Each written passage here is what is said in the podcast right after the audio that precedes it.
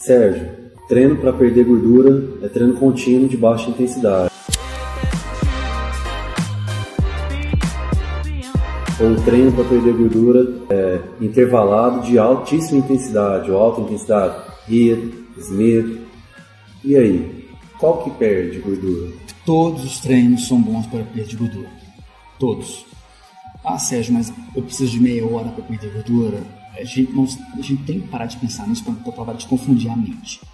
Ah, o HIIT é melhor porque o HIIT perde mais, uh, você treina mais forte, a frequência sobe mais, então você vai ter uma perda de gordura após, porque sua frequência cardíaca vai estar alta. Ah, quando você faz muito lento, você não perde gordura, você perde pouca caloria.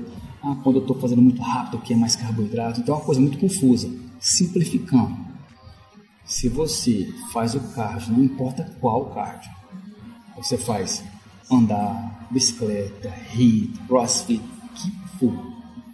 Se você está em déficit calórico, com o, o treino de cardio, aumentando seu gasto calórico, você entrando em, em déficit calórico, você vai perder peso de qualquer forma.